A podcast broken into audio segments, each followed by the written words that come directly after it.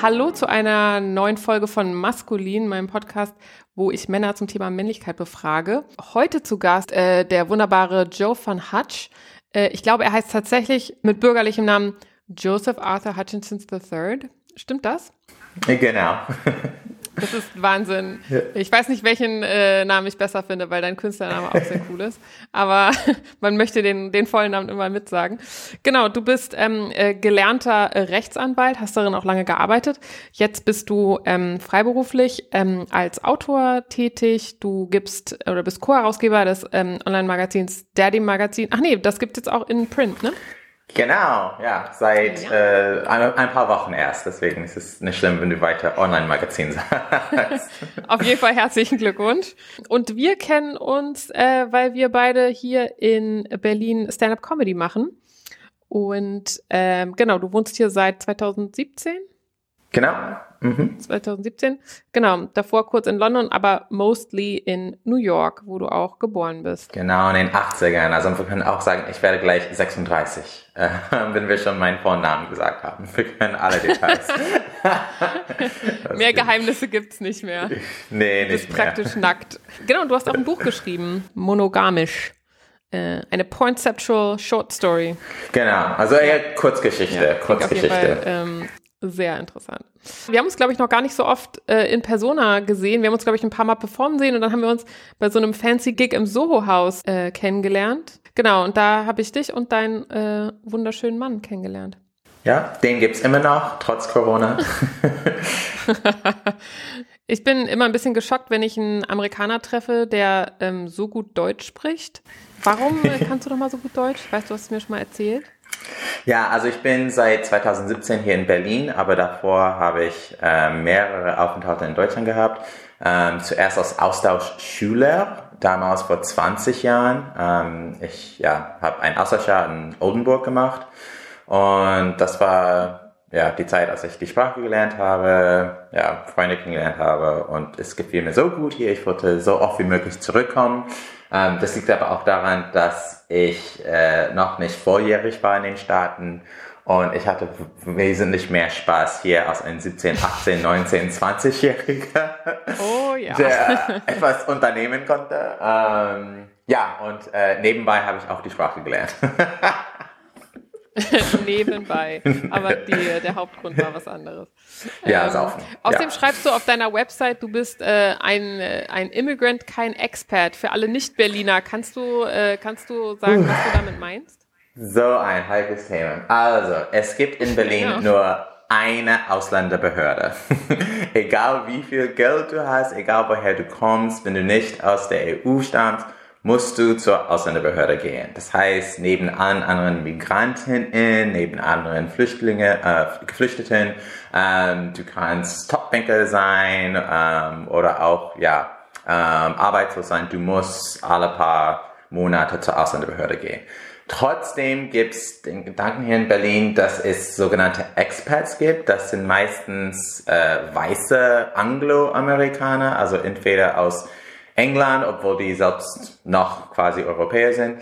Ähm, und das heißt, wer hier als Expat lebt, ist kein ähm, ja, Einwanderer, obwohl es viele Leute gibt, also man muss denken, okay, wer ist ein Einwanderer? Das ist jemand, der sein, seine Heimat verlässt und irgendwo anders hingeht. Wer ist ein Expat? Ein Expat ist jemand, der seine Heimat verlässt und irgendwo anders hingeht mit dem kleinen Unterschied, dass Expats meistens von ihren Firmen ähm, irgendwo hingeschickt werden. Also wenn du für Daimler arbeitest und nach äh, Shanghai geschickt wirst, dann kannst du vielleicht sagen, dass du ein Expat bist, weil deine Firma alles für dich bezahlt. Aber wenn du einfach mit EasyJet hierher kommst und auch nicht Anmeldung findest, bist du kein Expat, du bist ein Einwanderer. Und dann musst du in die lange Schlange in der Genau. Ja. Alright, ich fange immer so an, dass ich verschiedene Kategorien habe und meine erste Kategorie heißt uh, What a Man, dein Typ Männlichkeit. Und damit das für meine Gäste nicht so unangenehm und peinlich ist, habe ich ähm, jeweils drei sehr schlechte Kategorien vorbereitet. Und ähm, du darfst dann eine auswählen oder auch mehrere oder sagen, dass sie alle auf dich überhaupt nicht zutreffen. Okay. Bitte erwarte nicht zu viel. Ähm, bist du A, eher so ein ähm, extrovertierter, extravaganter Performer, so ein Billy Porter-Typ? Bist du B, eine, eine Carrie Washington in Scandal, immer gut gekleidet, eine gut gekleidete Anwältin, die Unrecht aufdeckt? Oder bist du C, ein äh, subversiver politischer Autor, so ein James Baldwin? Wo siehst du dich am ehesten? Also, als du zuerst gefragt hast, what a man, hatte ich so automatisch in meinem Kopf, um, what a man, what a man, what a man, what a ja, man, genau. fun man, von On Vogue. Also so ein, also eher Billy Porter, würde ich dann sagen.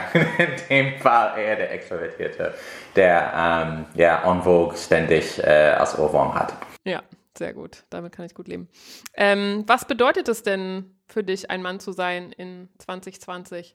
Naja, also die also ich hätte gerne gesagt, dass ich auch so ein Kerry Washington-Typ äh, bin, ähm, aber ja, 2020 äh, habe ich meine Wohnung kaum noch verlassen. Das heißt, also ich sitze hier in mehreren Joggen, also Jogginghose, die ist äh, dreckig und hat schon äh, mehr Risse ähm, und mein Daddy äh, Pullover übrigens. Ähm, nee, also ich, ich ja Oh, 2020 äh, Mann zu sein für mich bedeutet einfach, ja, also ich sehe niemanden mehr.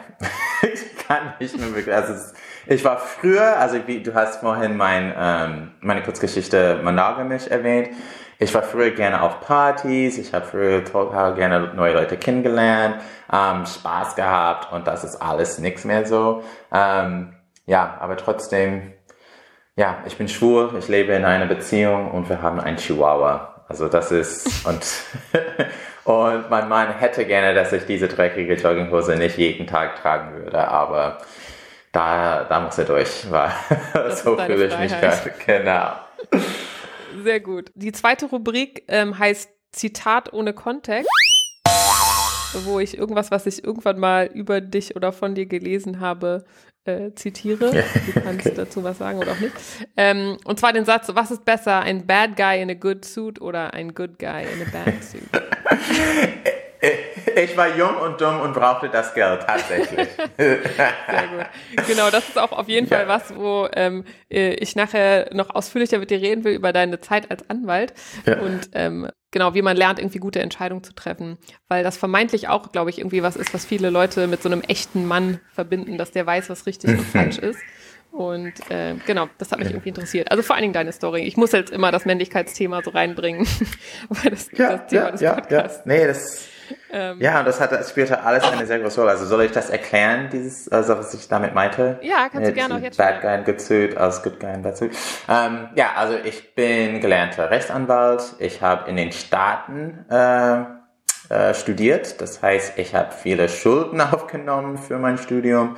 Ähm, so mehr, also sechs Ziffer, sage ich einfach so. Sechs Ziffer äh, mit einem schönen Komma dazwischen und viele, viele Nuller. Ähm, ja, und äh, weil ich so viele Schulden aufnehmen musste, hatte ich die Entscheidung, also schon damals als Jurastudent hätte ich mich entscheiden können, dass ich sowas wie ähm, so gemeinnütziges machen würde, wie für ein NGO. Ähm, aber weil ich eben diese hohe Schuldenlast hatte, war es viel attraktiver damals, äh, mich einer Großkanzlei anzuschließen. Ähm, wo ich äh, auch dementsprechend bezahlt würde. Also sechs Ziffer Schuldenlast äh, trifft auf sechs Ziffer Einstiegsgehalt.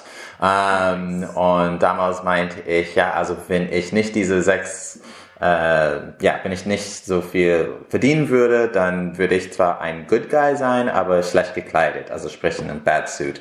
Ähm, aber deswegen habe ich, okay, dann bin ich ein Bad Guy in Good Suit, ähm, damit ich viel verdienen kann. Und ja, ich, ich wusste schon von Anfang an, dass das, was ich in den, Kanzler, in, in den Kanzleien machen würde, nicht äh, ja, die Belts verbessern würde. Also das ist, das, man hat keine Illusionen. Es ist nicht wie bei Suits oder irgendwie sowas in diesen Serien, wo mhm. es diese naiven äh, Jurastudenten gibt, die dann überrascht sind, dass sie für die Bösen arbeiten. Nein, das war schon von Anfang an klar.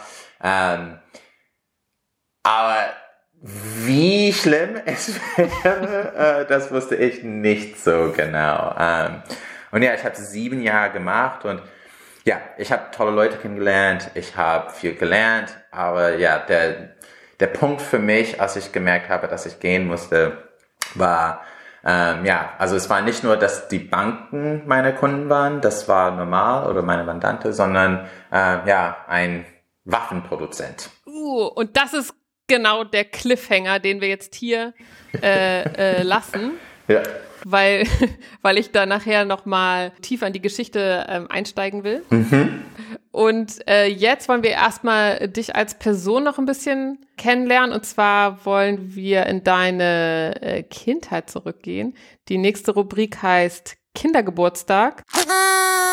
Und ich würde gerne von dir wissen, gab es so ein Ding, was du dir als Kind immer gewünscht hast, und nie bekommen hast? also ich muss lachen. Ah, also, mein Geburtstag ist der 24.12. Nein, ähm, du Armer. Aber es kommt noch besser, noch besser. Also mein Geburtstag ist Weihnachten und ich wurde als Zeuge Jehovas erzogen. No way. Das bedeutet, ich hatte weder Geburtstag noch Weihnachten. Also was habe ich mir ständig als Kind gewünscht zu meinem Geburtstag? Einfach ein Geburtstag. Oh, oh Gott, das ist so traurig. Wirklich, also ich weiß ja, ganz wenig über Zeugen Jehovas, aber du hast, also da wird, da wird auch nicht so, es wird halt eine Kerze angezündet und dir die Hand geschüttelt, sondern es wird gar nichts gemacht. Nee, gar nichts, weil ja, also ist, äh, man wird, wir, sage ich, also ich bin nicht mehr bei dieser Kirche. Ja. Aber ja, wir durften keine Feiertage feiern. Ähm, und also als Erwachsener kann ich verstehen, warum die Feiertage nicht feiern durfte aus äh, Zeugen Jehovas, weil ja, also Weihnachten, das Osterfest, das hat alles Wurzeln in der vorchristlichen Zeit. Mhm. Deswegen mhm. denken die Zeugen Jehovas, dass das heidnisch ist. Ähm, die wollen nichts damit zu tun haben. Okay, rein logisch kann ich das nachvollziehen. Aber warum keine Kindergeburtstage? Ja.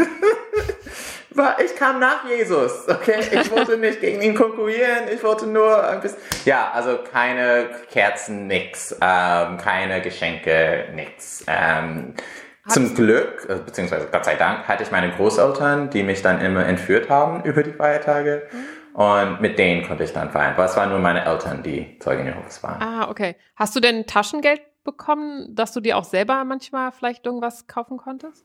Erst später, erst später, aber als Kleinkind ähm, war das wirklich sehr tragisch. Weil es war nicht nur, dass ich meinen Geburtstag nicht feiern durfte, sondern alle anderen in meinem Umfeld durften nicht Happy Birthday zu mir sagen. also, das war wie ein schwarzes Loch über die Feiertage. Oh. Ähm, und ja, aber ich kann ehrlich gesagt nicht mehr daran erinnern, dass ich als Kind eher zu Halloween. Also mein, das, mein Geburtstag war irgendwie mit, äh, ja, mein, mein Geburtstag gibt's nicht, weil Weihnachten ist viel wichtiger. Ähm, aber ich wollte eher immer so Trick-or-Treating machen zu Halloween und mm, durfte da nicht mit meinen Freunden. Nee, durfte ich auch nicht. Ach, ich durfte, ich durfte vieles nicht. Deswegen bin ich jetzt äh, schwul und äh, ja, ich durfte keine Geburtstage haben, also dürfen meine Eltern äh, keine Großenkelkinder haben. Ah. So habe ich mich, so habe ich mich gerecht. aber hast du dann auch gelogen? Also bei uns war es so, ich habe natürlich, ich durfte schon ähm, Geburtstag feiern, aber wir hatten auch nicht super viel Geld und meine Eltern waren auch irgendwie super antimaterialistisch und wir haben auf jeden Fall so in Deutschland auch zu Ostern oder zu Nikolaus kriegen manche Kinder echt viele Geschenke und wir halt nicht. Und ich habe dann immer so gelogen, weil es mir so peinlich war, dass wir irgendwie da nur so eine Mandarine bekommen haben oder so, dass ich mir dann irgendwas ausgedacht habe. Hast du sowas auch gemacht? Oh ja. ich, ich, ich, ich habe in, einer, in meiner Fantasiewelt gelebt. Ähm, aber nicht nur über die Feiertage, sondern ähm, ich habe mir alles Mögliche erklärt, weshalb mein Vater nicht da war, weil er Politiker war in Washington. Deswegen war die ganze, er war Langzeitarbeitsloser. Wie kam ich darauf, dass er Politiker ist? Keine Ahnung. ähm, aber ja, ich, ich, ja, ich habe ja, ich habe gerne, gerne gelogen, gerne gelogen, gerne, gerne. Aber nicht sehr, äh, nicht mit viel, äh, ich konnte nicht viele Leute überzeugen, weil ich war ein schwarzer, ein schwarzes Kind in der Bronx. Und alle so, mein Vater mm, war nicht das Abgeordneter. Mal, als ich Politiker im Fernsehen gesehen habe. Wow. Ja, ja. War, warst du denn, also dein Vater war einfach nicht so viel da oder war der auch nicht ähm, so präsent? Warst du enger mit, mit deiner Mutter dann oder? Ja, ja, also es, ähm, okay, ich wurde eigentlich, okay, meine, es, es wird noch komplizierter. ähm, meine Urgroßmutter hat mich ähm, erzogen. Also wow. Also ich habe die meiste, ich war ja, ich war die meiste Zeit bei meiner Urgroßmutter ähm, in der Bronx. Meine beiden Eltern waren halt sehr jung, als die mich bekommen haben. Und also als ich dann 19 wurde, also ich war lange Zeit ähm, ja böse auf beiden, meinen beiden Eltern, aber dann, als ich auf einmal 19 wurde, habe ich gemerkt, oh shit, wenn ich jetzt ein Kleinkind hätte, würde ich das auch nicht hinbekommen. Mhm. Ähm, also in der Zeit, als meine Eltern noch sehr jung waren, so Anfang 20, äh, war ich die meiste Zeit bei meiner Urgroßmutter. Ähm, meine Eltern lebten zwar auch in New York, aber nicht zusammen und ja, haben sich nicht wirklich für mich interessiert. Das heißt, mein Vater hat ja wenig Einfluss auf mein Leben gehabt. Eher im Gegenteil. Er hat mein Leben dadurch beeinflusst, dass er nicht da war. Mhm. Und ähm, das ist auch passend zum Thema, dass ich nicht so wie er werden wollte. Also er hat ganz bestimmt mein Männlichkeitsbild geprägt. Ähm, eher so ähm, negativen Sinne. Also ja. nicht so wie nicht so werden wie dein Vater. Das war das Ziel. Ja. Hat denn, haben denn irgendwelche von den weiblichen Figuren in deinem Leben dir irgendwas mitgegeben über Männlichkeit oder wie man, was einen guten Mann ausmacht oder so? ähm, ja, also meine Mutter hatte dann, ähm, meine Mutter wollte auch nicht, dass ich so werde wie mein Vater. Ähm, und hat das immer wieder betont. Ähm, aber dann, also war ich die ganze Zeit bei meiner Großmutter war, also Urgroßmutter, sie hat dieses, sie hat es nicht so direkt angesprochen. Also für sie war es nicht wichtig, dass ich ein starker Mann werde, sondern einfach, einfach, dass ich ehrlich werde. Also sie wollte, dass ich ehrlich und unabhängig sein konnte. Weil sie hat schon gemerkt, dass ja, ich wurde im Stich verlassen und ähm, ja, sie hat immer wieder zu mir gesagt, la, ja, nicht so traurig sein, die anderen werden dich brauchen, bevor du die brauchst. Also so hat sie mein Bild geprägt im Sinne von, weil sie war eine sehr, sehr starke Person. Also starke Frau, starke Person, schwarze Frau, ähm, in den 80ern in der Bronx aus, wir quasi, in, also so the Bronx is burning ist so ein Begriff dafür, dass viele ähm, Leute, die Immobilien besaß, äh, besaßen, äh, die einfach in, ins Brand gesetzt haben, damit die Geld von der Versicherung bekommen konnten. Oh, wow. Mhm. Genau, also es gab viele abgebrannt, abgebrannte Häuser um uns herum. Ähm, und sie hat mich erzogen in diesem Milieu und sie hat, ja, für sie war wichtig, Mann, Frau, egal wie ich mich entwickle, weil sie wusste auch, dass ich schwul bin wahrscheinlich. Ähm, für sie war es einfach wichtig, dass ich ehrlich bin, dass ich unabhängig bin, dass ich gut in der Schule bin, ähm, ja, damit ich später in meinem Leben ähm, besser zurechtkomme. Gab es andere männliche Vorbilder, die du selber gesucht hast oder in der Schule, irgendwelche Lehrer oder so? Ähm, ja, so ein paar. Also ich weiß, ich kann mich überwiegend mehr an Frauen erinnern. Also in meiner Familie, also verschiedene Großmütter, Tanten, Cousinen. Ähm, und dann an der Schule gab es zwar ein paar Lehrer, aber ich kann mich an einen Typen erinnern. Ähm, irgendwie hat er gemerkt, dass ich mir viele Sachen merken konnte, unter anderem Fremdwörter. Und er hat mir meine ersten deutschen Worte, Wörter beigebracht, mhm. damals in meiner Schule in der Bronx. So, Herr Hutchinson, hat er immer gesagt. Ja, also ich war eher und dann, ich hatte wenig Freunde. Jetzt wird es ein bisschen traurig. Ich hatte wenig Freunde. ähm, und war ja eher von Frauen umgeben und alleine. Ja. Gehen wir weiter zu, zu deinem Teenageralter. Äh, die Rubrik mhm. heißt ähm, Geilste Frau, geilster Mann. Wer waren deine Vorbilder? Wen fandst du richtig cool? Also entweder so als äh, Wix-Vorlage oder auch so als einfach Typen, die in der Popkultur waren oder ähm, ja. uh, Marilyn Manson. What? Ich habe gesagt, es wird komplizierter. okay, ja, das hätte ich jetzt nicht gedacht. Ja, das ist sehr ja. weit weg von Billy Porter. Ja, Oder auch nicht? Weiß nee, also Billy Porter kannte ich zu, den, zu dem Zeitpunkt noch nicht. Also wenn es, also Billy, wenn es so ein Vorbild wie Billy Porter gegeben hätte für mich damals, hätte ich mich bestimmt anders entwickeln können. Aber ja, damals so starke, schwule, schwarze Männer. Wir war, also das waren immer noch alles sehr klischeehaft mhm. irgendwie im Fernsehen. Also es, wir waren noch nicht da angekommen, so Representation Matters, sondern es war eher diese klischeehafte Bilder oder so, ja, der traurige Schwule, der irgendwie, ähm, ja, kein Glück in seinem Leben findet. Nee, damals, ja, gerade als Jugendliche war ich sehr, wie gesagt, ich war sehr böse auf meine beiden Eltern. Ich, aber das, gleichzeitig konnte ich nicht, also typisch ist es für Teenager, dass die dann die Schule schwänzen oder Drogen nehmen oder Scheiße bauen. Das, das konnte ich mir alles nicht leisten. Also mein, mein äh, der einzige Widerstand, den ich leisten konnte, war irgendwie Marilyn Manson zu hören. So, mm, durch meine Kopfhörer. Mm, ich höre Marilyn Manson, ihr seid alle schlecht. Äh. Hast du dich auch so krass angezogen? Nee, eben, eben gar nicht. Also erstens hatte ich das Geld nicht. Zweitens hätte ich überhaupt nicht gewusst, wo ich solche Läden finden würde. Ja. Drittens, also ich habe Max, ich habe doch äh, mir die Fingernägel gefärbt. Aber auch nicht schwarz, sondern rot.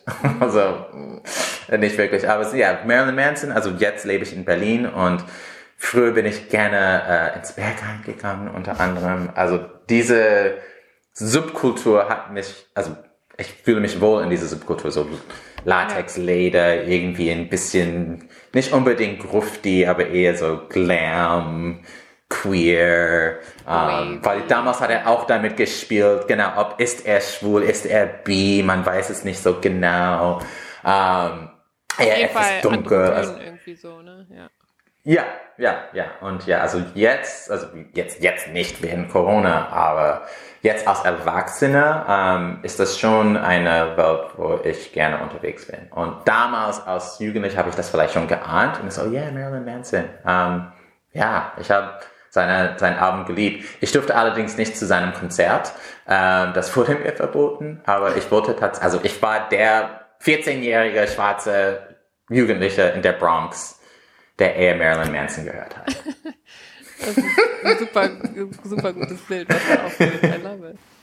Ähm, also wenn es früher so Marilyn Manson war, äh, Leute, die so, oder auch Billy Porter, Leute, die so äh, Konventionen äh, brechen, Rollenbilder verschieben, ähm, Gibt es ähm, auch äh, jetzt äh, andere Vorbilder? Also Marilyn Manson ist ja auch sehr krass irgendwie und will auch viel provozieren. Wie haben sich deine Vorbilder jetzt verändert? Oder äh, findest du immer noch äh, das irgendwie cool, wenn, wenn Leute so den, den Status quo äh, challengen? Also meine Vorbilder jetzt sind die, also die sind nicht so bekannt, was heißt nicht so bekannt? Also ich nenne, nenne jetzt einfach Elijah McKinnon. Elijah McKinnon von OTV, Open Television. Ähm, das ist jemand, den ich in dem letzten Jahr kennengelernt habe. Der lebt in Chicago.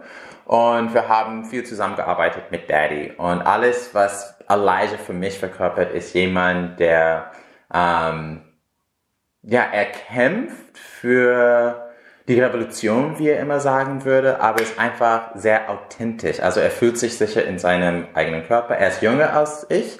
Ähm, ich glaube, er ist Mitte 20, aber es sind solche Leute. Also die sind ähm, ja so Mitte 20 und er weiß, also ich, ich habe sehr lange gebraucht, bis ich mich dazu wirklich trauen konnte, irgendwie authentisch zu leben, nicht nur das zu machen, was mir andere vorschreiben. Mhm. Ähm, aber ja, jetzt fühle ich mich vielleicht wirklich out. Ich sage ja, die junge Generation macht das schon besser, als ich es gemacht habe. Ähm, dann nenne ich noch äh, Madison, Moore, äh, Madison Moore. Madison ist auch ein Freund von mir, der ist Autor und Professor und der hat ein Buch geschrieben, das heißt Fabulous, uh, The Art of the Beautiful Eccentric. Und ähm, darin beschreibt er, wie andere Menschen ja, sich einfach trauen, rauszugehen, also das anzuziehen, was die tragen wollen. Wenn die Männer sind und die wollen Kleider tragen, wenn die non-binary sind und die wollen nicht weder aussehen wie ein Mann noch eine Frau, ähm, solche Leute, weil für die ist es wirklich immer noch gefährlich, ähm, so authentisch zu sein, ähm, so wenig Angst zu haben, dass sie sich immer trauen, äh, das zu machen, was sie machen wollen. Aber gleichzeitig, also die sind unheimlich wichtig für uns alle, weil da wenn jemand so frei lebt, egal was es kostet, dann, auch wenn andere Leute das im ersten Moment vielleicht doof finden oder blöd gucken, irgendwann, seit ein paar Monate, Jahre später, merken die auch, ach, scheiß drauf, ich will jetzt auch so authentisch leben. Und deswegen sind die schon wichtig für unsere Gesellschaft. Ähm, ich ab und zu mal traue ich mich äh, dazu, aber ich würde sagen, ja, immer noch, ich ziehe mich eher konservativ an. Ähm, und ja, ich bin ein Cis-Mann und es ist einfacher für mich, als ein Cis-Mann äh, durch die, in der Öffentlichkeit zu sein. Ähm, aber wenn ich ja mal ein bisschen fabulous sein will, dann denke ich an Madison und Elijah. Und das machst du dann eher in deiner Freizeit oder wenn du in Clubs gehst oder so? Genau, es war immer so, ich habe ich bin normal zum Club gegangen, hatte immer meinen Rucksack dabei und als ich dann äh, safe war, also sprich, äh, als ich keine Angst mehr hatte, irgendwie angegriffen zu werden, habe ich mich dann umgezogen und sah aus, ja, also echt, ja, eher, ich habe eher wenig angezogen, muss ich ehrlich sagen. Ich habe eher wenig angehabt, eher wenig.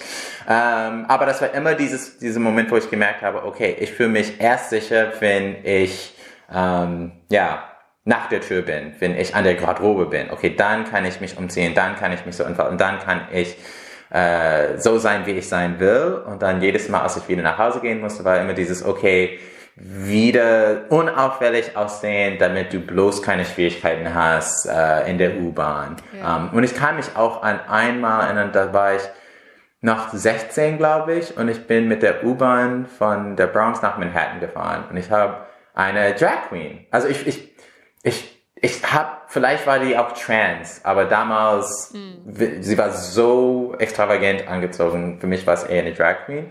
Ähm, aber ich habe jemanden gesehen, äh, so eher weiblich angezogen und ich, ich, ich war, ich fand diese Person extrem mutig, weil ich hatte mich nie dazu getraut. Auch nicht nur, wie gesagt, dass ich mir die Fingernägel äh, gefärbt habe oder lackiert habe, das habe ich ähm, an meiner Schule gemacht, an meinem Internat, äh, nicht in der Bronx. Also ich muss auch okay. zugeben, also es ist nicht so, dass ich, ja, ja, das ist vielleicht ein ganz wichtiges Detail. Mhm. Ähm, ja. Weil das zu homophob gewesen wäre, das Setting in der Bronx. Genau, genau, genau. Ja, ja. Da habe ich mir noch nie darüber Gedanken gemacht, dass es für Männer immer noch eigentlich voll das Ding ist, dass so der, die Range eigentlich total klein ist von dem, was akzeptiert ist, ne? Ja, und ähm, wie gesagt, ich bin Jahrgang 8, äh, 84 als ich Teenager war, ähm, waren die Skinny Jeans noch nicht äh, angekommen. Ja. Das, und ich bin sehr schlank. Also ich für alle, die mich nicht kennen, ich bin sehr schlank. Und äh, damals in den 90ern, also hier in Europa, wollte man eher so Django, Django war Django oder Buffalo, mhm. irgendwie alles ganz breit. Das war die Mode damals. Mhm. Alles ganz breit, breite Hosen, da, da, da. Ähm, und gerade so ein Hip-Hop, Basketball-Look in der Bronx. Ähm, ich habe ich hab mich, nee, das war gar nichts für mich. Ich wollte eher enge Klamotten anziehen. Ähm, und auch das war eigentlich verboten, weil, weil ich äh, in Anführungszeichen zu enge Hosen äh, getragen habe, galt ich automatisch als schwul. War damals, wer enge Hosen getragen hat, und das, das ist auch, das ist auch problematisch. Also viele Männer, ähm, also das eng, Skinny Jeans, ich glaube Anfang der 2000er beliebt wurden. Ähm, es gab viele Sketches darüber, dass ah, du bist metrosexual, weil du jetzt Skinny Jeans trägst. Also es ist nicht nur und heute das, ähm, wie heißt er, also der Sohn von Will Smith, Jaden Smith, ja. dass Jaden Smith in Rocken rumlaufen kann, dass Harry Styles auf der Vogue ähm, ein Kleid trägt, dass wir sind Lichtjahre davon entfernt, äh, von den 90ern, als du, es gab nur Hosen zu tragen und bloß nicht zu eng. Genau, das gab so, es gab dann mal so ein Dennis Rodman oder ich weiß, dass es so mal ein Foto von David Beckham gab. Die haben so in den 90ern war so zwei Tage lang ist so modern für Männer so ein Sarong zu tragen. Aber mhm. das war auch dann sofort wieder vorbei. Und das durften natürlich auch nur Promis, ne? Also genau, und du sagst ja Dennis Rodman. Dennis Rodman, ähm, wieder zu der, zur Frage des Vorbildes, ähm, der war nicht wirklich ein Vorbild für mich, weil er trotzdem, also er durfte so extravagant sein, weil er trotzdem der extrem macho Basketballspieler mm, war. True. Bei ihm war es sehr, sehr interessant. Also wir haben heute Billy Porter. Billy Porter, vielleicht mag er, interessiert er sich für Sport, aber kann ich mir nicht vorstellen. Ähm, aber damals durfte sich Dennis Rodman alles Mögliche erlauben und leisten, weil er, also ist, dass er trotzdem äh, ja mit Carmen Electra mhm. liiert war oder Madonna vielleicht auch noch. Also das, deswegen durfte er das alles. Aber ich als schlanke, äh, nicht sportliche Jugendliche. Nee, mhm. deswegen eher Marilyn Manson. Ja. In der nächsten Rubrik Sternstunde ist die Frage, wann hast du zum ersten Mal verstanden, so du bist ein Mann und du willst Sex mit anderen Männern haben? Ich glaube, das erste Mal, als ich ein Porno gesehen habe. Wie alt warst du? Wir waren 10, 11. Ich glaube 10, 11. Wow, das ist aber, nein, nein, das nein, ist nein, aber nein, jung, ne? Anders, anders, anders. Nein, nein, nein. Es ist 13. 13, 13. Es ist 13. Es war kein Porno. Es war um, der Film Six Degrees of Separation, auch mit Will Smith, um, den ich jetzt nochmal erwähnen will. Um, also damals, das war, ich war 13, das heißt, das war ja 7, ne, so 98. 98 war er der Star. Um, er hatte schon mehrere Blockbuster. Er hatte Independence Day, mhm. er hatte Men in Black. Mhm. Und ich war in South Carolina bei meiner, um, bei meiner Familie. Und meine eher religiöse Tante wollte unbedingt all seine Filme gucken. Weil ja, äh, Will Smith hat es jetzt geschafft, wir gucken all seine Filme. Was sie nicht wusste, ist, dass er auch an Anfang der 90er so einen Indie-Film gedreht hat, Six Degrees of Separation, mit äh, Stockard Channing, ähm, wo er einen äh, schwulen Stricher spielt. Das wusste ich auch nicht, den habe ich nie gesehen. Und wir sind einfach, ja, ganz brav zum Blockbuster gegangen. Ähm, alles von Netflix natürlich. Wir gehen zum Blockbuster, leihen all seine Filme aus, unter anderem Six Degrees of Separation.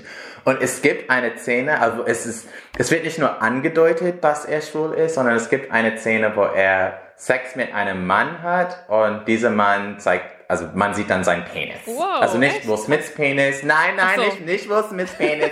nicht Will Smiths Penis. Let's all calm down. Sondern den Schwanz von Ja. Hey, hey, hey, calm it down now. genau. ähm, sondern ja, der Schwanz von dem anderen Typen. Ja, ja. Aber Ich unerwartet jedem mir diese Szene, diese Szene tausendmal geguckt. War, wie gesagt, Blockbuster, das heißt auf äh, also VHS, so Videotape, ähm, zurückspulen, gucken, nochmal zurückspulen, Yep. gucken, nochmal zurückspulen, nochmal zurückspulen. Ähm, das ja, also irgendwie drei Uhr morgens, ich bin irgendwie, ich habe gewartet, bis alle geschlafen haben. Dann bin ich aufgewacht, ich bin ins ja, Wohnzimmer gegangen, nur um mir diese eine Szene Krass. anzugucken. Also Ich war da, 13. du wusstest Ja. auch sofort, was das ist, also warum du das Sofort. gut findest. Ja, ja. Ähm, weil kann ich, ich weiß nicht mehr, jetzt kannte ich andere sch- schwule Männer oder queer Personen. In meinem Umfeld wurde es immer so, wurde so geflüstert. Es wurde geflüstert, dass jemand schwul sein könnte. Aber ich wusste nicht wirklich offiziell. Und auch, also ich hatte vielleicht ein paar Verwandte, die queer waren, aber die durften nicht so, die durften zum Beispiel ihre Partner nicht, äh, nicht mitbringen. Ja. So, das heißt, ich kannte immer nur schwule Personen ähm, in der, als Einzelfälle. Aber ja, als ich, ja, ich war in der, damals in der Pubertät und als ich dann diesen nackten Mann gesehen habe, wusste ich, okay, ja, das, das, das ist, das, das ist, das ist für mich.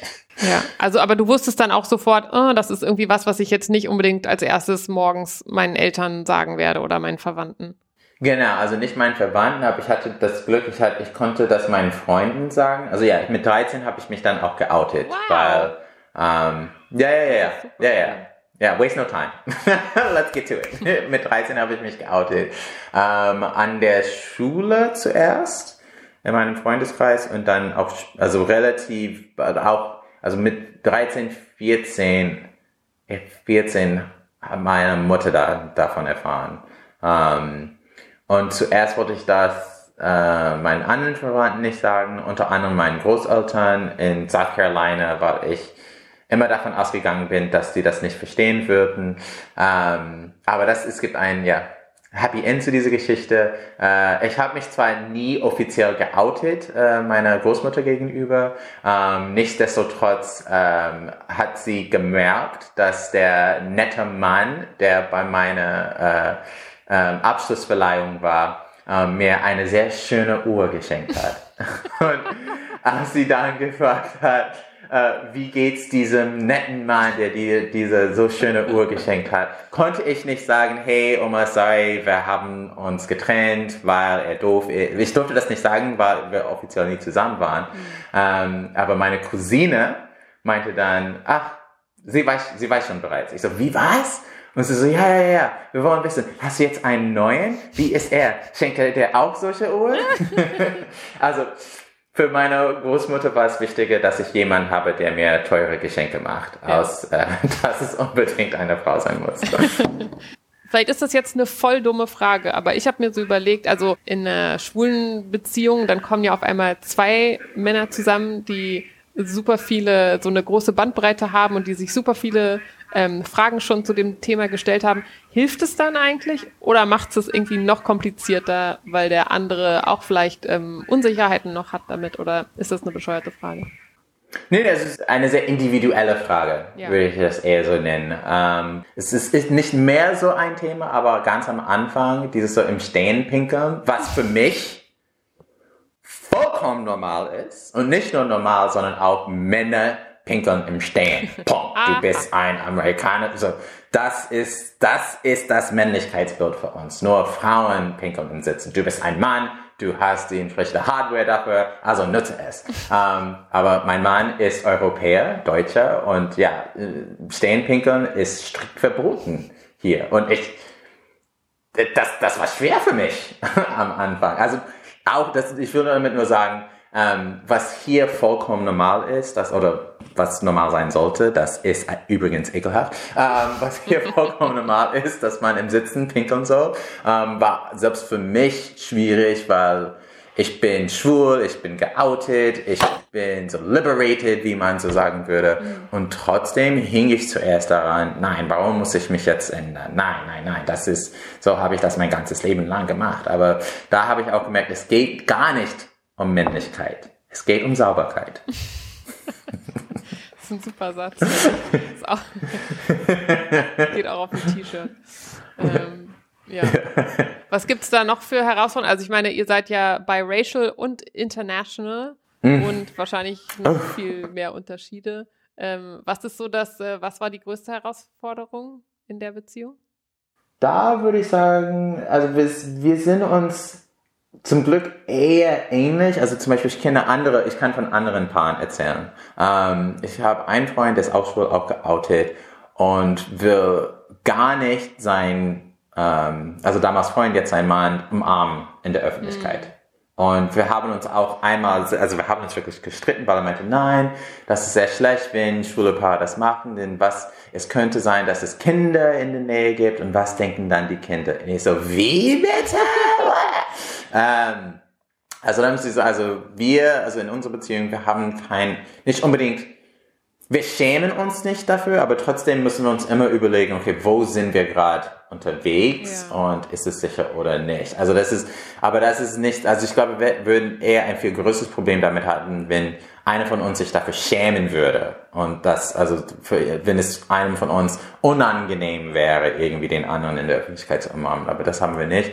Es ist, also für uns ist wirklich, also, dass ich schwarz bin, er weiß, dass ich ähm, Amerikaner bin und dass er Deutscher ist. Ich glaube, das sind die eher die größten Herausforderungen für mhm. uns. Ähm, dass wir beide Männer in einer Beziehung sind. Buff. Also er meint immer, er, okay, er würde vielleicht was ganz was anderes erzählen. Und ist so, er sagt immer, er hat sich das immer einfacher vorgestellt, mit einem Mann zusammengelebt, äh, zusammenzuleben und wusste nicht, dass er so eine Diva geheiratet hat. Also ja, er hat dich, er hat dich kennengelernt und war so, okay. nee, das ist keine Liebe. genau, also es könnte sein, dass ich vielleicht eine Zicke bin. Ähm, aber das liegt an mir und nicht an meinem Geschlecht. Ja. Lass uns jetzt ähm, von der Sexual Identity zur ähm, Professional Identity. Ähm, ich will jetzt alles über über dein Leben als Rechtsanwalt äh, wissen. Ich habe, du hast es vorhin auch schon gesagt, so dass man so viele Bilder, glaube ich, von ähm, Anwälten hat, die so voll von Hollywood geprägt sind. Es gibt halt so viele oh geile Serien, es gibt so viele äh, gute Filme und äh, es geht halt immer so um Moral und Ethik und äh, gute Entscheidungen treffen und immer so so am Klimax des Filmes muss der Anwalt oder wer auch immer sich dann entscheiden und das ist so you can't handle the truth und alles sowas. Ja, ähm, ja. Äh, ja, nee. alles gar, nee. Ähm, oder ich habe auch gerne Ally McBeal geguckt. Ich weiß nicht, ob das hier, ich glaube, das wäre hier auch ja, eine ja, Serie. Ja, ähm, ja, nee, gar nicht. Also das, das wahre Leben als Anwalt ist einfach eine Deadline nach der anderen, viel Stress, Kunden, die nie zufrieden sind, Chefs und Chefinnen, die nie zufrieden sind, ähm, dass du, äh, obwohl du vieles in deinem Leben geschafft und erreicht hast, dass du ständig irgendwie Angst hast, dass du alles nicht gebacken kriegst oder dass du das alles nicht mehr schaffst oder dass du ein, also so Imposter Syndrome war bei mir sehr geprägt. Ähm, und ähm, weil ich eben in einer Großkanzlei gearbeitet habe, dass du im Durchschnitt vielleicht drei, vier Stunden schläfst jede Nacht, wenn du überhaupt schlafen darfst. Es gab äh, gerne Zeiten, wo wir sogenannte All-Nighter gemacht haben. Das heißt, äh, ich bin an einem Sonntag, Sonntag um 11 Uhr ins Büro gegangen und durfte dann am Montagabend gegen 21.30 Uhr nach Hause gehen. Da wird mir wirklich schlecht, wenn ich das höre. Also ich kenne das teilweise von gewissen, auch in der Werbung ist es so, dass trotzdem es so ein bisschen geil ist, ähm, und äh, alle so sich was drauf einbilden, weil das irgendwie zeigt, dass man besonders hart und krass drauf ist, wenn man halt mhm. diese krassen Stunden ja. macht. Ja. Wie ist es denn eigentlich auf der Uni? Wird, wird man da irgendwie drauf vorbereitet? Ja, das Problem ist, wir werden zwar ausgebildet und ähm, also es gibt einen Kodex für Anwältinnen in den Staaten. Also du darfst nicht äh, du darfst nicht betrügen zum Beispiel. Also du, ähm, du, du musst immer ehrlich sein, ähm, die Wahrheit erzählen. Also es gibt zwar einen Kodex, aber als, an, der, an den Unis müssen wir einfach ja für das Examen lernen und das Examen bestehen und das ist also es ist nur die Note, die wichtig ist und die Note ist nur wichtig für deinen späteren ähm, Arbeitgeber. Punkt. Mhm. Ähm, ob du ein guter oder schlechter Mensch bist, ob du unter Depression leidest, das ist alles egal. Ähm, und ja, wir wurden nicht auf, also was, worauf wurden wir vorbereitet? Wir wurden darauf vorbereitet zu lernen, einfach, es gibt immer verschiedene Seiten, also immer dieses so von der anderen Seite irgendwie etwas angucken oder betrachten. So, mhm. ähm, das ist, es gibt nicht nur eine Seite, sondern es gibt immer mehrere Parteien und deine Aufgabe ist es halt, die eine Partei zu verteidigen. Punkt. Ähm, und alles ist rechtens, das, das, das lernen wir. Alles ist rechtens solange dein, du das für deinen Kunden machst. Ja. Und deswegen lernen wir, also du musst, es ist quasi, du musst dich selbst opfern, so für Client Service. Also Client Service bedeutet, ja, ähm, ich schlafe nicht mehr, meine Ehe geht kaputt, meine Gesundheit ist am Arsch, aber wir haben total die geile Transaktion gemacht. Das ist das. Also das sind die Werte, die vermittelt werden. Ähm, und ja, nee. Manchmal es ist echt schwer zu, zu glauben, dass Leute das wirklich also okay finden. Also wenn man sie mal so befragt und sagt, so, das sind Werte, die du cool findest und die sagen so, ja, ja, das ist es das wert. Ist es das wert wegen der Kohle oder weil Anwalt so, so viel Prestige hat oder warum ist das okay? Ich glaube, es kommt davon, also wer, wer ist in deiner Umgebung? So, mein, ich, meine Freunde, also ich hatte zwar manche Freunde, ja, wie gesagt, ich hatte, ja, Freunde in dieser Welt, aber die meisten Freunde von mir waren auch hier in Deutschland oder Berlin eher Künstler oder Künstlerinnen kreativ unterwegs. Das heißt, ich hatte immer den Vergleich und ein bisschen eine andere Welt, wo ich sagen konnte, okay, was geht, was geht nicht. Andere Leute, die voll da drin stecken, ähm, es gab einmal, wir hatten so einen Conference Call, ähm, war es, es war nicht so wichtig. Das war irgendwie so, jede Woche gab es irgendwie um mittwochs um 14 Uhr so ein Call. Und wir sind alle in der Leitung. Und ein Banker erzählt, dass seine Frau gerade ihr neues Kind bekommt. Und alle so, ah, oh, Glückwunsch, ähm, willst du irgendwie nicht dabei sein? Und er sagt, ach, nach den ersten so ein, zwei Malen ist es immer wieder das Gleiche. So, äh, und jetzt auf Seite 83 wollten wir doch den Punkt besprechen. So, und es ging, und niemand hat gemeint, also deine Frau ist jetzt im Krankenhaus, du wirst Vater. Nein, so okay, ja, und äh, für Q3 wollen wir noch dies und jenes erreichen, bla bla bla. Also deswegen, weißt du, es ist, ich, so, ja, dass ähm, neue Väter irgendwie mehr Zeit nehmen sollten. Also es ist egal, wenn es solche Väter gibt, die gar nicht dabei sein wollen, wenn das Kind auf die Welt kommt.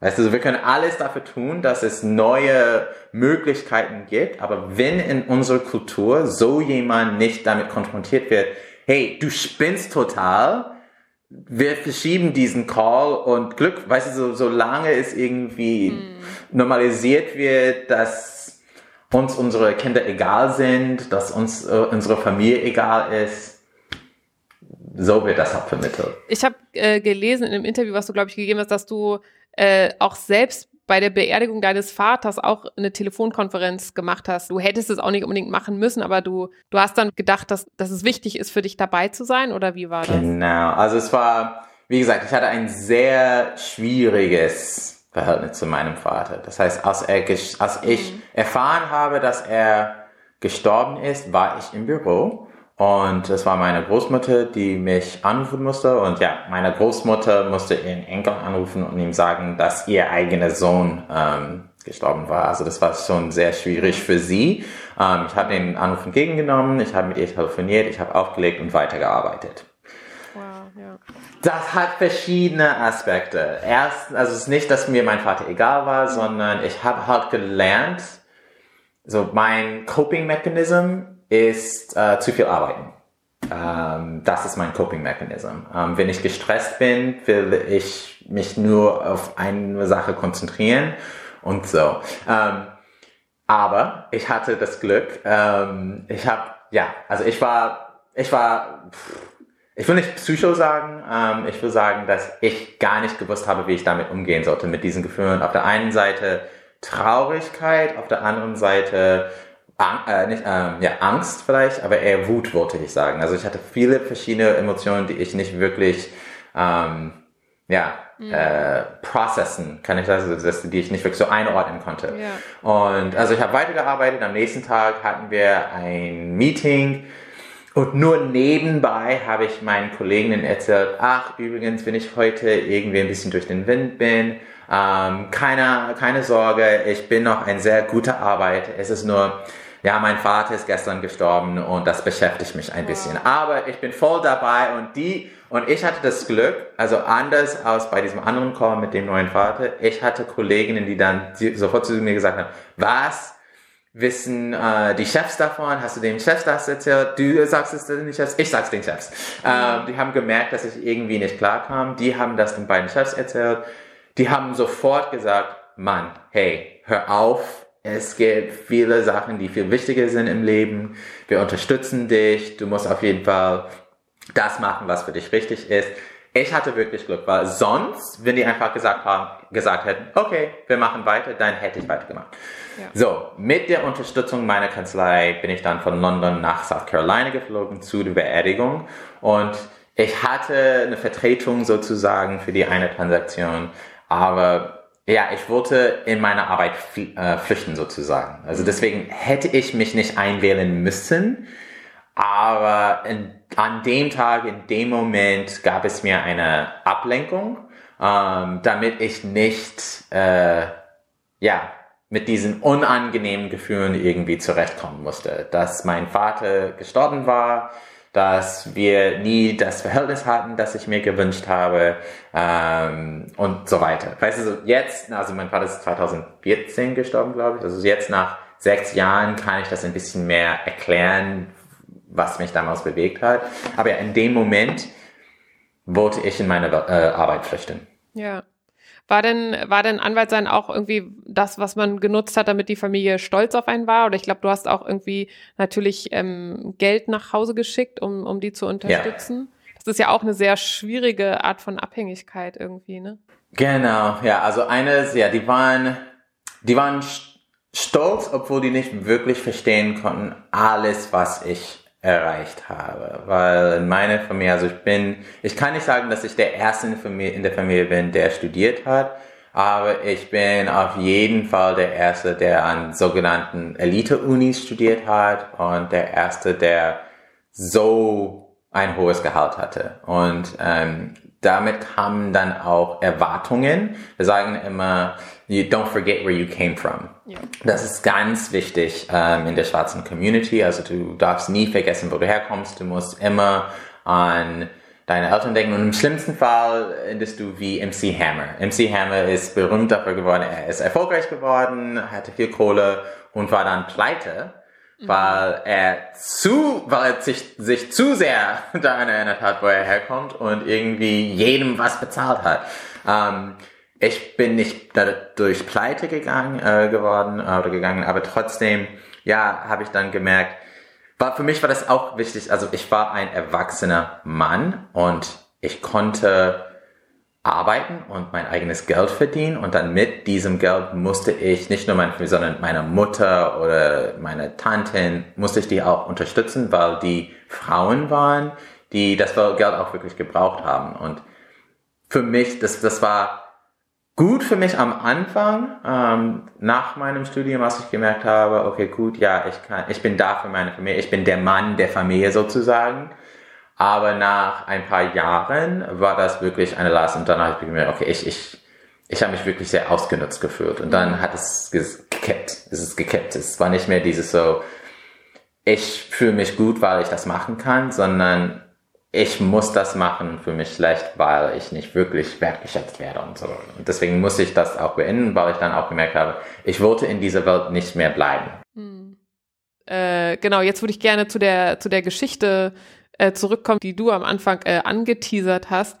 Und zwar irgendwie der Punkt, wo du gemerkt hast, so, okay, ich bin die ganze Zeit, bin ich moralisch, ethisch schon so ein bisschen in, in, in Graubereichen, was die Klienten an, angehen, die so irgendwelche Ölfirmen oder so, äh, die man da vertreten muss. Und dann kam aber ein äh, Klient, wo du dann gemerkt hast, so, ah, scheiße, das ist eigentlich so das eine, was ich nicht machen wollte. Und wie war das nochmal mit der Berufsehre? Magst du die Geschichte äh, kurz erzählen? Ja, ja, ja, also, also noch ein, ein anderes Vorbild möchte ich erwähnen und das ist, warum bin ich Anwalt geworden? Ähm, es gab einen schwarzen äh, Richter am obersten Gerichtshof namens Thurgood Marshall. Thurgood Marshall ähm, hat für die Bürgerrecht, Bürgerrechte gekämpft und ist dann Richter am obersten Gerichtshof geworden. Und als so Neunjähriger hatte ich äh, seinen Namen, habe ich mir seinen Namen gemerkt und seine Lebensgeschichte und das war vielleicht der Anfang, warum wollte ich überhaupt Anwalt werden? So, dann war ich auf einmal Anwalt mit 24, fertig ausgebildet in dieser Kanzlei.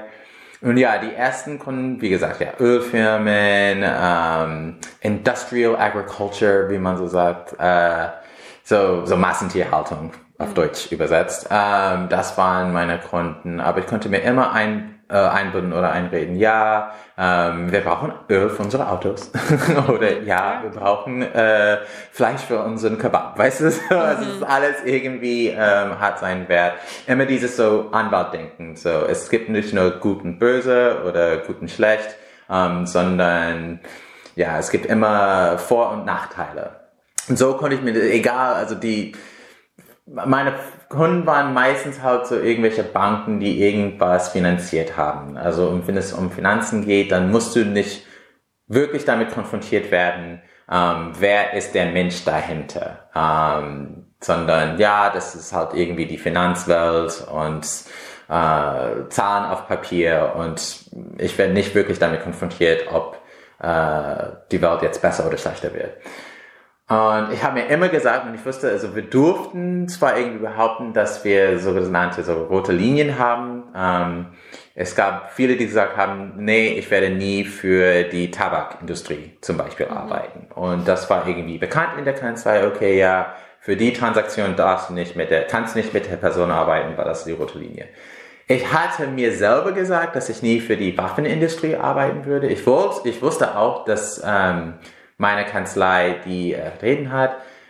Aber das habe ich nicht laut genug gesagt, äh, wahrscheinlich weil es mir nicht wichtig genug war. Ähm, damit will ich nur sagen, ich hatte die Wahl. Das will ich immer sagen. Es ist nicht so, dass ja, äh, ich für diesen einen Kunden arbeiten musste, sonst verliere ich meinen Job oder sonst äh, kann ich nicht mehr arbeiten in der Branche. Nein, nein, nein ich hätte immer die Wahl gehabt zu sagen, nein, für die, also für den Kunden möchte ich nicht arbeiten.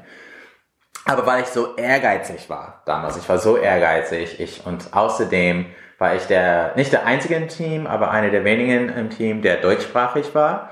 Und dieser eine Waffenhändler ist, äh, ja, sitzt hier in Deutschland. Ja, ja, was? wir sind ein wir sehr friedliches? Volk. Ja, ja, Deutschland exportiert Waffen, was? Aus äh, viertgrößte der Welt? Nein, nein, damit wollen wir alles nicht hören. Ähm, und deswegen ist mir das, was so Deutsche werfen Amerikaner gerne ähm, vor, wir seien zu kriegsgeil irgendwie Ja. und denken nicht wirklich darüber nach, okay, und wo kommen die Waffen her? So, ähm, ich darf den Namen dieses einen Kunden nicht ne nennen, aber wer sich mit der Branche auskennt, könnte vielleicht darauf kommen.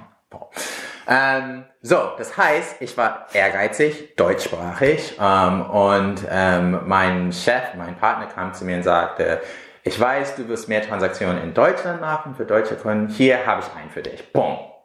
Und dann lässt er die Papiere auf meinen Schreibtisch fahren und ich sehe, ich habe sofort am Logo erkannt, dass es um diesen einen Waffenhändler ging, wofür ich eigentlich arbeiten wollte. Und das wäre der Moment zu sagen, danke, nein.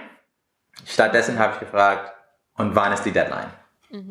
Also in Sekunden, Sekunden schnell habe ich dann alles gemacht, damit ich das für mich machen konnte. Wie gesagt, ist immer nicht nur gut und schlecht, gut und böse, sondern ja, ich, ich habe zwar gesagt, dass ich nicht dafür ähm, arbeiten wollte, aber ja, wer hat, wer hat Waffen? Na, die Polizei trägt Waffen. Okay, das ist vor Black Lives Matter, muss ich auch dazu sagen.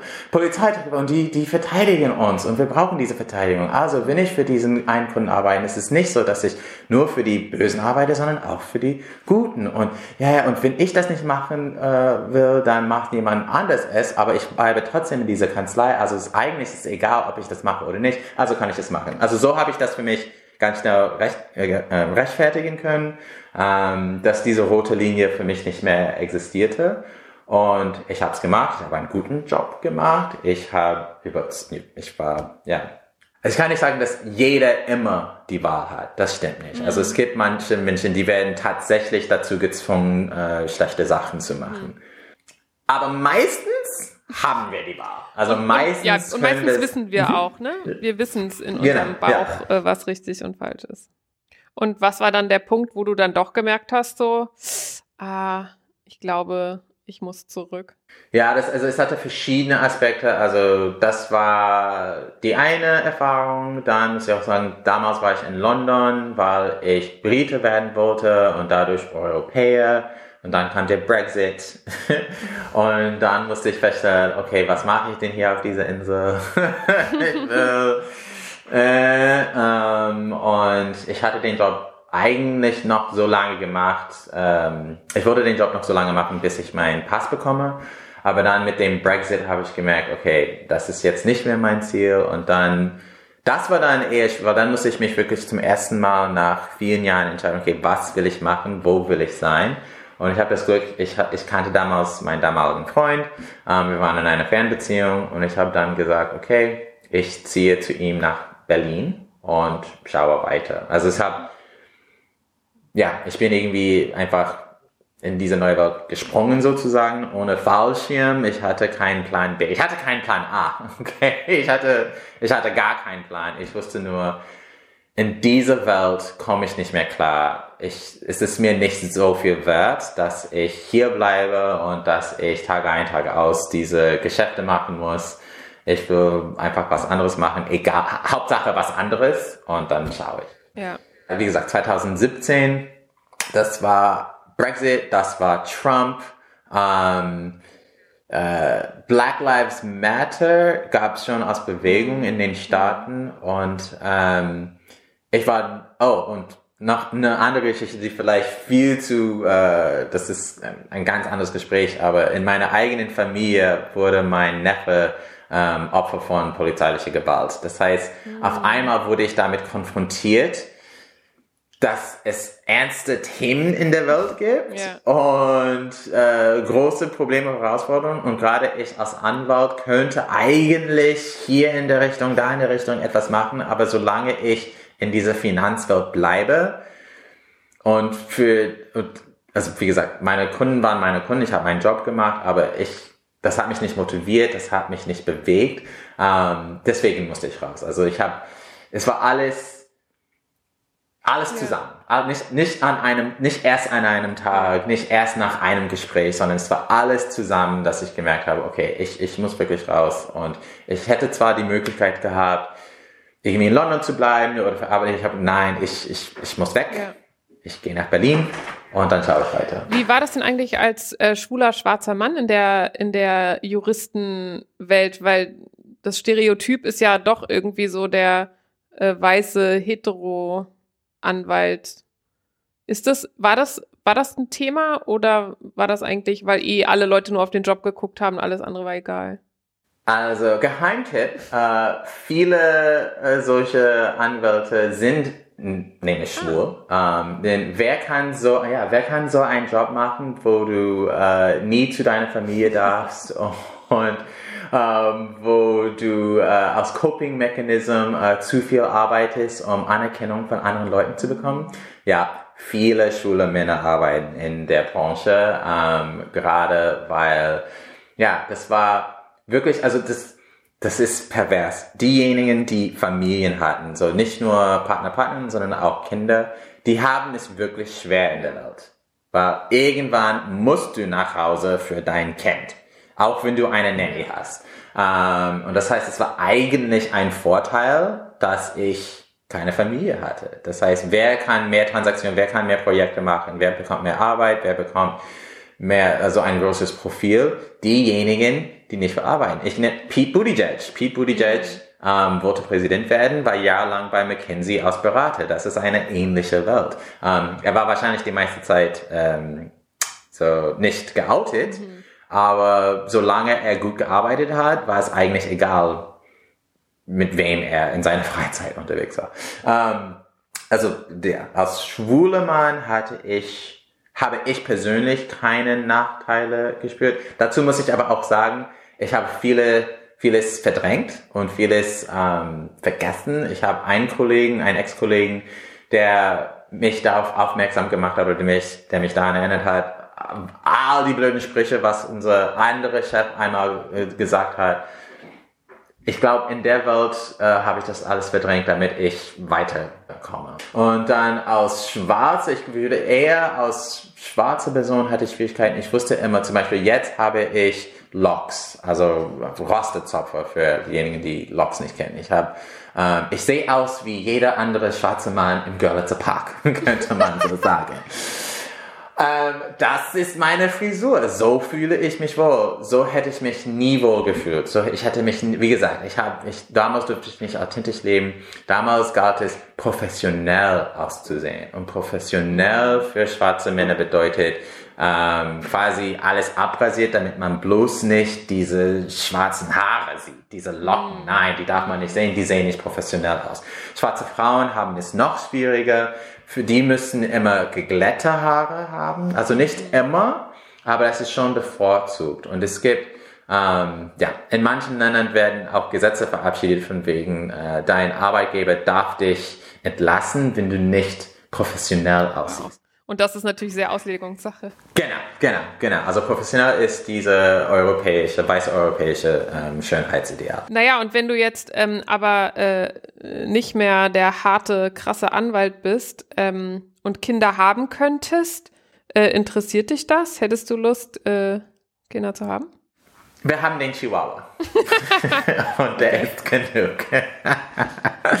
ja, nee, ähm, interessant. Also ich und ähm, mein Mann, wir haben äh, diese Woche uns darüber unterhalten.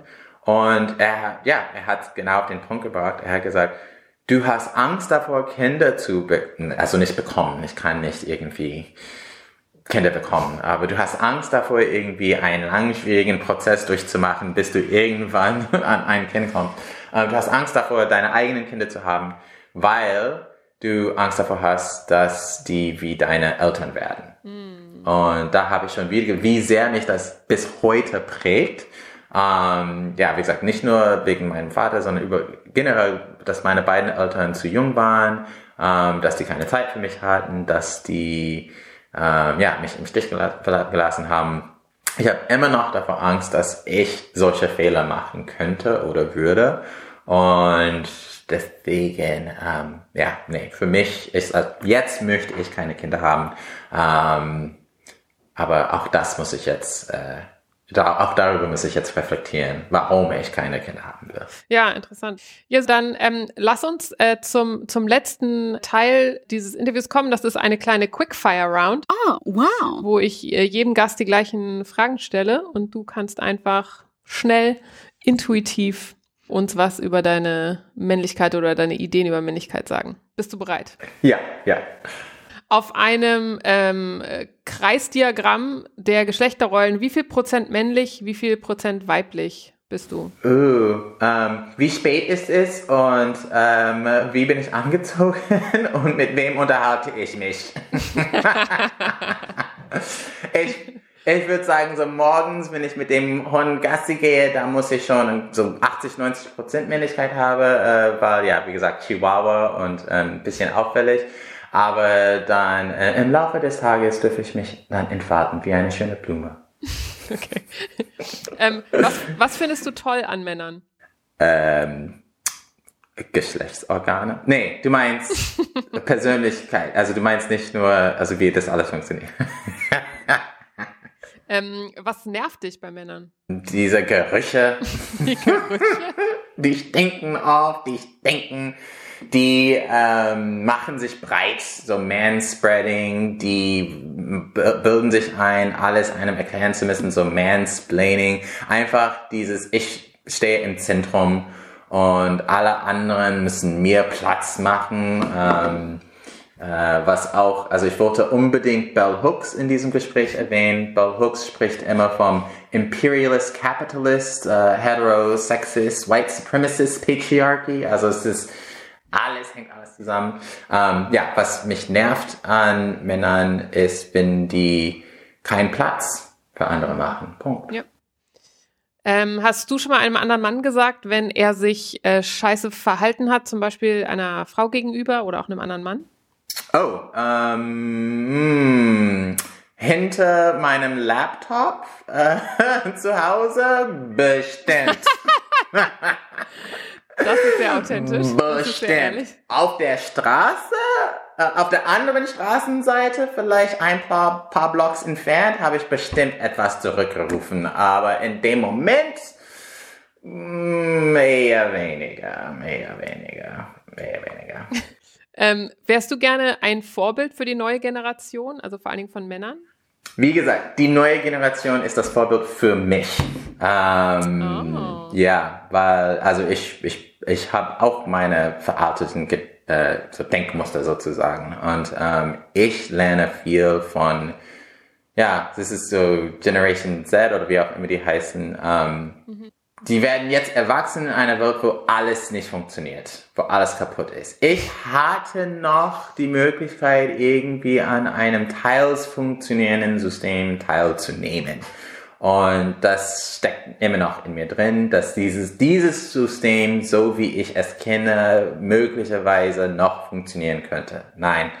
Es ist die neue Generation, die schon gemerkt hat, dass alles am Arsch ist, dass alles geändert werden muss und ich lerne von denen. Und wenn ich ein Vorbild sein könnte, dann vielleicht nur, um zu sagen, egal was man im Leben gemacht hat, kann man jederzeit ähm, etwas anderes machen. Und ähm, ja, es, man muss immer dazu bereit sein, etwas zu opfern, ähm, sich dort zu verändern. Aber man kann es, äh, also man kann es schaffen, wenn es, wenn man es will. So könnte ich vielleicht ein Vorbild ja. sein. Ähm, welches Vorurteil über Männer kannst du nicht mehr hören? Gibt es negative Vorurteile über Männer? Weißt es ist, ähm, also es gibt so viele Frauen, so viel Frauenfeindlichkeit äh, in unserer Gesellschaft. Ich würde eher sagen, dass alles, was negativ beladen ist, eher so mit Frauen oder auf Frauen zurückgeführt wird. Ähm, negative Vorurteile über Männer also ich, ich komme gerade also nicht. Frauen haben schon viele negative Vorurteile gegenüber Männern, glaube ich. Aber ist es, aber wenn es Fakten sind, ist das ein Vorurteil? das sind Fakten. Das kann ja trotzdem das, sein. Das, das sind einfach Wahrheiten. Das ist, vielleicht unangenehme Wahrheiten. Ähm, naja, also, wie gesagt. Also Kann ja auch sein, dass es Vorurteile gegen, also zum Beispiel viele Frauen sagen, oh, Männer haben keine Gefühle oder können nicht zuhören. Das sind oft vielleicht Vorurteile gegenüber Hetero-Männern. Genau das, was ich meinem Mann vielleicht dreimal die Woche sage. Mhm, ja, also das sind keine Vorurteile, das sind Fakten. nee, wirklich wahr, wir werden so sozialisiert. Wir werden so sozialisiert als Mann. Ähm, und nicht, also Männer werden so sozialisiert und Frauen werden so sozialisiert. Es gibt ähm, Experimente und die beweisen, ähm, Mädchen an der Schule sind eigentlich oder na, haben bessere Noten in Mathe und in Naturwissenschaften bis zur achten Klasse. Und es ist ab der achten Klasse, wo Jungs dann bessere Noten haben. Und es gibt verschiedene Experimente. Und wenn ein Mädchen vor einer Matheprüfung daran erinnert wird, dass sie ein Mädchen ist, macht sie schlechtere Noten. Wenn sie vor derselben Matheprüfung nicht daran erinnert wird, dass sie ein Mädchen ist, macht, schreibt sie bessere Noten. Also wir werden alle so sozialisiert. Männer werden so sozialisiert, dass alles, was wir zu sagen haben, wichtig ist und alle anderen müssen uns zuhören. Und Frauen werden auch sozialisiert, dass Männer die wichtigeren Rollen haben und dass sie sich selber kleiner machen müssen. Deswegen diese Vorurteile, wie, es gibt Fakten und wir müssen alle irgendwie recherchieren, woran das liegt und was stört uns an dem anderen und welche äh, Rolle tragen wir selber dazu bei. Nächste Frage. Was glaubst du, verstehen andere Leute falsch an dir? Also wo missverstehen sie sich oft? Schwierig, weil ich, ich, es gibt viele Leute, die mich nicht mögen und ähm, das ist auch gut so. Ähm, deswegen würde ich sagen, das, was die an mich die verstehen nicht unbedingt etwas falsch an mir. Die haben wahrscheinlich mein wahres Gesicht gesehen, nur ich schäme mich nicht dabei. Also ich halte mich nicht zurück. Ähm, wenn jemand ein Problem mit mir hat, dann wahrscheinlich, weil ich in dem Moment ehrlich war. Und vielleicht zu ehrlich. Ähm, deswegen ist es kein Missverständnis. Ich habe ganz deutlich auf vielen verschiedenen Sozial äh, Social Media Profiles ähm, genau das gesagt, was ich über diese eine Person denke. Ähm, das kann man nicht missverstehen. ähm, hast du schon mal mit einer Frau geknutscht? Oh ja. Ich bin Bergheim Sexual übrigens. Sorry, ja, uh, Bergheim Sexual. ähm, ja, und mehr. Ich sage einfach und mehr. Oh, I see, I see. ähm, was ist für dich die schlimmste Beleidigung? Also ich müsste sagen, ja, natürlich das N-Wort wahrscheinlich, weil das zu so viel Folter und Mord geführt hat in der Vergangenheit.